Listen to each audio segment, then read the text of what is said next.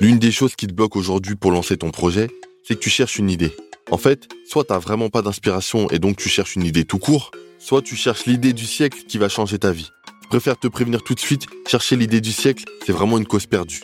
Salut, bienvenue sur TC Mindset et aujourd'hui on va voir comment trouver une idée de business avec trois grands points. Ce qu'il faut que tu comprennes, c'est qu'en fait, la plupart des gens ont plein d'idées qui leur passent par la tête. Et ça peut concerner plusieurs domaines comme euh, une nouvelle technologie qui va révolutionner le monde, rentrer dans ce qui est illégal, on va dire, avec euh, par exemple le sexe et la drogue, ou encore reprendre une entreprise, peut-être une franchise, et faire mieux que les précédents dirigeants. En fait, ce que je veux expliquer par là, c'est qu'avoir une idée, c'est très simple en fait. Tu peux simplement avoir une idée. Certains entrepreneurs ont des dizaines d'idées par jour, t'imagines par jour. Par contre, les mettre en place, c'est une autre histoire. Et de toute façon, tout n'est pas forcément intéressant et réalisable. Ici, je voudrais te parler de trois choses qui vont déterminer si ton idée est viable ou non. En fait, ce que tu vas devoir faire, c'est remplir trois critères, trois gros critères pour espérer faire un bon projet rentable sur le long terme. Donc le premier point, c'est d'identifier un problème. Quand on parle de problème, c'est en fait une contrainte qu'ont certaines personnes sur un sujet précis. Tu vas donc chercher à le résoudre avec une solution que tu vas leur proposer. On a tous des choses qu'on souhaite régler dans notre vie qui sont plus ou moins importantes. Le but, c'est de trouver quelque chose qui compte suffisamment pour que les gens achètent ta solution. À partir de là, tu comprends que tu peux pas vendre n'importe quoi. Je dirais même que c'est mieux comme ça parce qu'il ne faut pas créer un produit que personne ne veut. Par exemple, tu es un ingénieur qui invente une voiture volante. L'idée paraît cool, sur le papier en tout cas, mais pose-toi la question, qui a besoin de cette voiture? Dans un marché, il y a une offre et il y a une demande. Et en te posant cette question, tu te rendras vite compte que la demande n'est pas portée sur ça, du tout. Les gens, ce qu'ils souhaitent, c'est simplement aller le plus rapidement possible d'un point A à un point B. D'un autre côté, il ne veut pas forcément un véhicule parce que pour beaucoup, ils habitent en ville, donc ce serait juste une contrainte d'avoir euh, une voiture. Euh, je vais prendre l'exemple de Paris, ça ne sert à rien. Par exemple, pour le stationnement, c'est juste un handicap. Voilà pourquoi aujourd'hui, il y a une entreprise qui fonctionne très bien qui s'appelle Uber. Et pourquoi elle fonctionne si bien?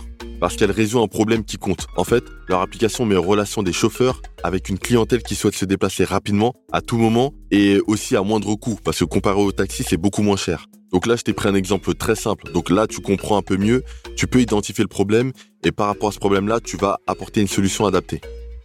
Le deuxième point qui est très important, c'est d'identifier ce qui fonctionne. Une fois que tu as fait l'analyse des problèmes, là, il faudra te concentrer sur ce qui fonctionne. Donc maintenant, la question c'est, qu'est-ce qui fonctionne aujourd'hui?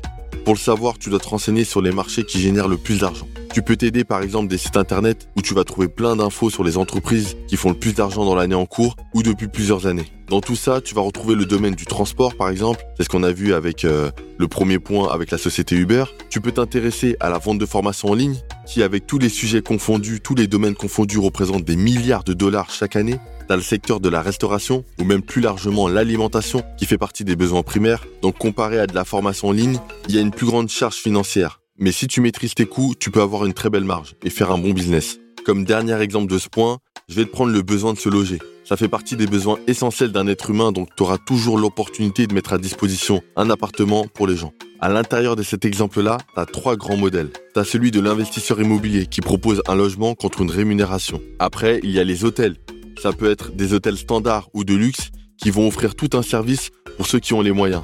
Et en dernier, je vais te parler d'une entreprise assez connue maintenant, c'est Airbnb. Airbnb, c'est quoi? C'est un intermédiaire entre les propriétaires qui ont des logements et une clientèle. Et en fait, la particularité d'Airbnb, c'est qu'ils ne possèdent pas d'appartement. Ils n'en ont pas besoin en fait. Ils se contentent juste de mettre les gens en relation. Donc voilà, maintenant, identifie les marchés qui rapportent gros et tu pourras espérer gagner beaucoup d'argent.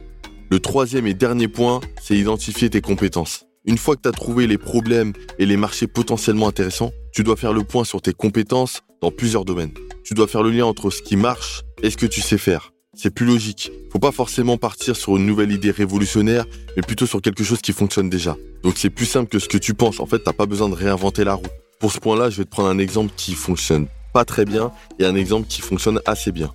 L'exemple qui fonctionne pas très bien, c'est par exemple si tu fais une formation en ligne sur euh, comment bien utiliser des feux d'artifice. Tu comprends déjà que c'est un produit saisonnier, c'est pas quelque chose qu'on utilise au quotidien ni même une fois par mois. Ça veut dire que tu ne pourras jamais monter une grosse entreprise autour de ça si t'as pas de vente récurrente. Tu peux quand même faire quelques ventes, en, par exemple, en tout cas en France en été, au mois de juillet, et t'as d'autres événements un peu partout dans le monde où tu peux vendre des feux d'artifice, mais ça va rester très limité. À côté de ça, je vais te prendre un exemple qui peut bien fonctionner, on va dire, par exemple, si tu as fait des études euh, pour être expert comptable. Là, tu es dans un domaine où la demande est forte et ton offre sera toujours intéressante. Là, t'es pas obligé de faire quelque chose de spécial ou d'inventer quelque chose de particulier. C'est juste, tu as besoin de créer ton propre cabinet comptable et de chercher tes premiers clients. Dans ce cas-là, et par rapport au domaine, tu peux être sûr que ton business a un grand potentiel. Après, faudra juste travailler dur.